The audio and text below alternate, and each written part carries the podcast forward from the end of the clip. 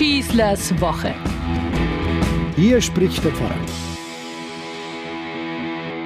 Hec domus restituta ex ruinis. Ich stehe vor dem Osttor des Deutschen Museums, früh am Morgen.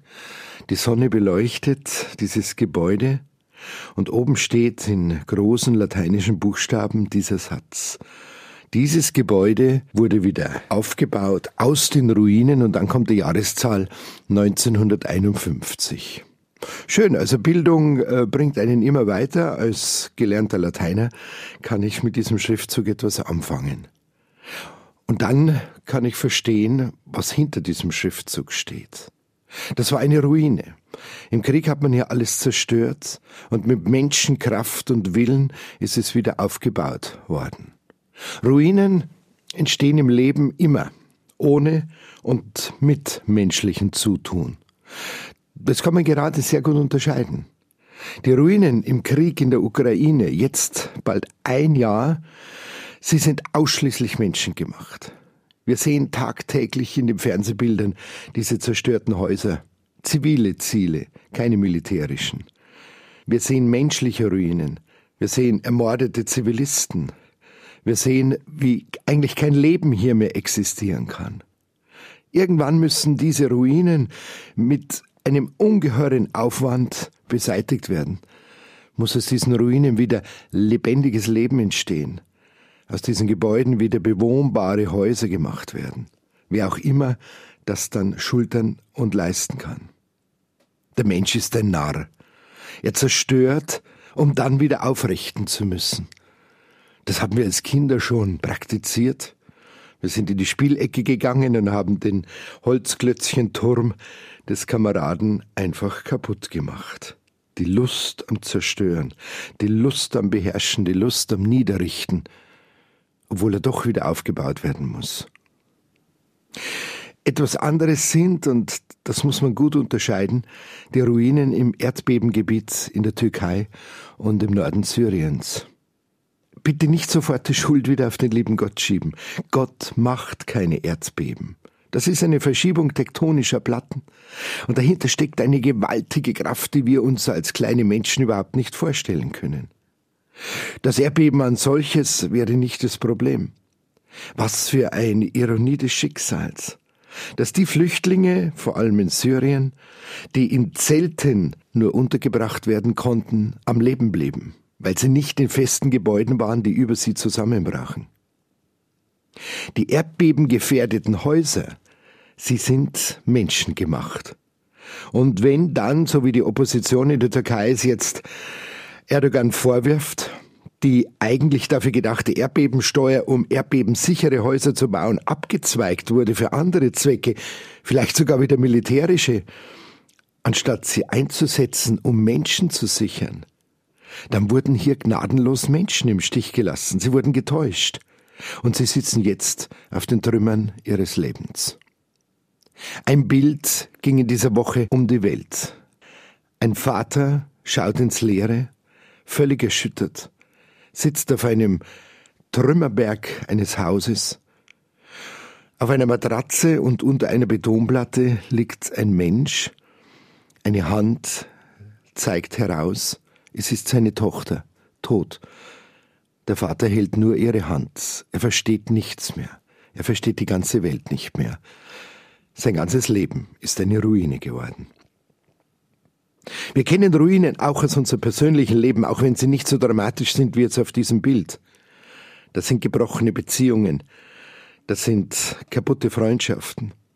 Da ist Hinterlist, Betrug, da ist einfach die Bösartigkeit, die es in dieser Welt, warum auch immer gibt. Es gibt sie, weil der Mensch frei ist, frei zu entscheiden für Gutes oder Böses.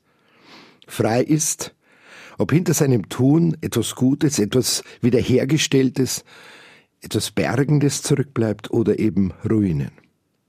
Aber auch diese Ruinen, wo auch immer sie in unserem Leben entstehen, in unseren konkreten Beziehungen, am Arbeitsplatz, in der Familie, in unserer Kirche, sie müssen irgendwie wiederhergestellt werden. Sie werden immer wieder passieren. Wir werden es nie lernen, hundertprozentig korrekt miteinander umzugehen. Der Ton macht die Musik, auch in der Kirche. Wir müssen die Ruinen wieder aufbauen. Das geschieht nicht von alleine. Allein der Mensch macht's. Er kann's. Er orientiert sich bei aller Dunkelheit am Licht. Ganz oben auf dem Gebäude am Deutschen Museum ist eine Sonnenuhr. Die Sonne scheint hell und klar und sie zeigt bereits die richtige Uhrzeit. Diese Sonnenuhr, sie macht aus sich heraus nichts, sondern sie lässt sich führen und sie leitet sich an diesem Himmelsgestirn. So muss sich auch der Mensch immer orientieren. Wenn es geht, nicht wieder nur an menschengemachten Größen, sondern an etwas viel Höherem, das wir unseren Herrgott nennen.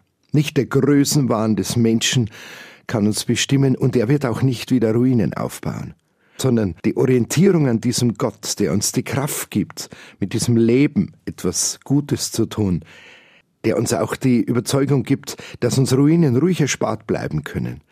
Diese Orientierung, die kann uns helfen, ein gutes Leben zu schaffen. Ich gehe weiter an der Isar und ich komme an meine Kirche vorbei, die Maximilianskirche. Notre Dame an der Isar nennen sie die Münchner gerne. Ein riesiges Gebäude, eine Basilika, ein Dom an der Isar. Viele Münchner wissen das nicht. Diese Kirche war völlig zerstört. Sie ist ebenfalls eine Ruine und wiederhergestellt in alter Größe, genauso wie sie vor der Zerstörung war. Weil da Menschen waren, ich habe die letzten dieser Menschen in den vergangenen Jahren bestattet, die als Jugendliche Hand angelegt haben, die nicht mehr zugeschaut haben, wie diese Kirche wochenlang brannte nach der Bombardierung, die eigenhändig den Schaden behoben haben, die Geld gesammelt haben, die ein Sponsoring erfunden haben, um diese Kirche wieder aufzubauen. In alter Größe. Warum? Weil der Glaube groß ist, weil Gott groß ist. Es ist Faschingshöhepunkt in diesem Jahr. Wir wollen die Freude natürlich nicht vergessen, aber auch nicht die Zerstörung, die allenthalben immer um uns herum da ist. Und gerade deswegen wollen wir uns in der Freude an dem orientieren, der uns das Leben überhaupt ermöglicht und überhaupt die Kraft gibt, mit allem Zerstörerischen in unserer Welt umzugehen und etwas Gutes draus zu machen. Ich wünsche uns eine gute Woche. Ich wünsche uns Freude in diesen Tagen des Ausgelassenseins, aber auch die Besinnung darauf, dass wir alle aufeinander verwiesen sind und nur miteinander eine gute Welt gestalten. Eine gute Woche wünscht euch euer Pfarrer Schießler. Schießlers Woche, ein Podcast vom katholischen Medienhaus St. Michaelsbund und dem Münchner Kirchenradio. Vielen Dank, dass Sie sich wieder meinen Podcast Schießlers Woche angehört haben. Den gibt es übrigens auch auf Innehalten, der Plattform rund um Glaube und Spiritualität von St. Michaelsbund. Egal ob Impulse, Buchtipps oder Gutes für Geist und Seele, auf michaelsbund.de slash innehalten finden auch Sie bestimmt das Richtige. Klicken Sie doch einfach mal rein. Tun Sie sich was Gutes, Ihr Pfarrer Schießler.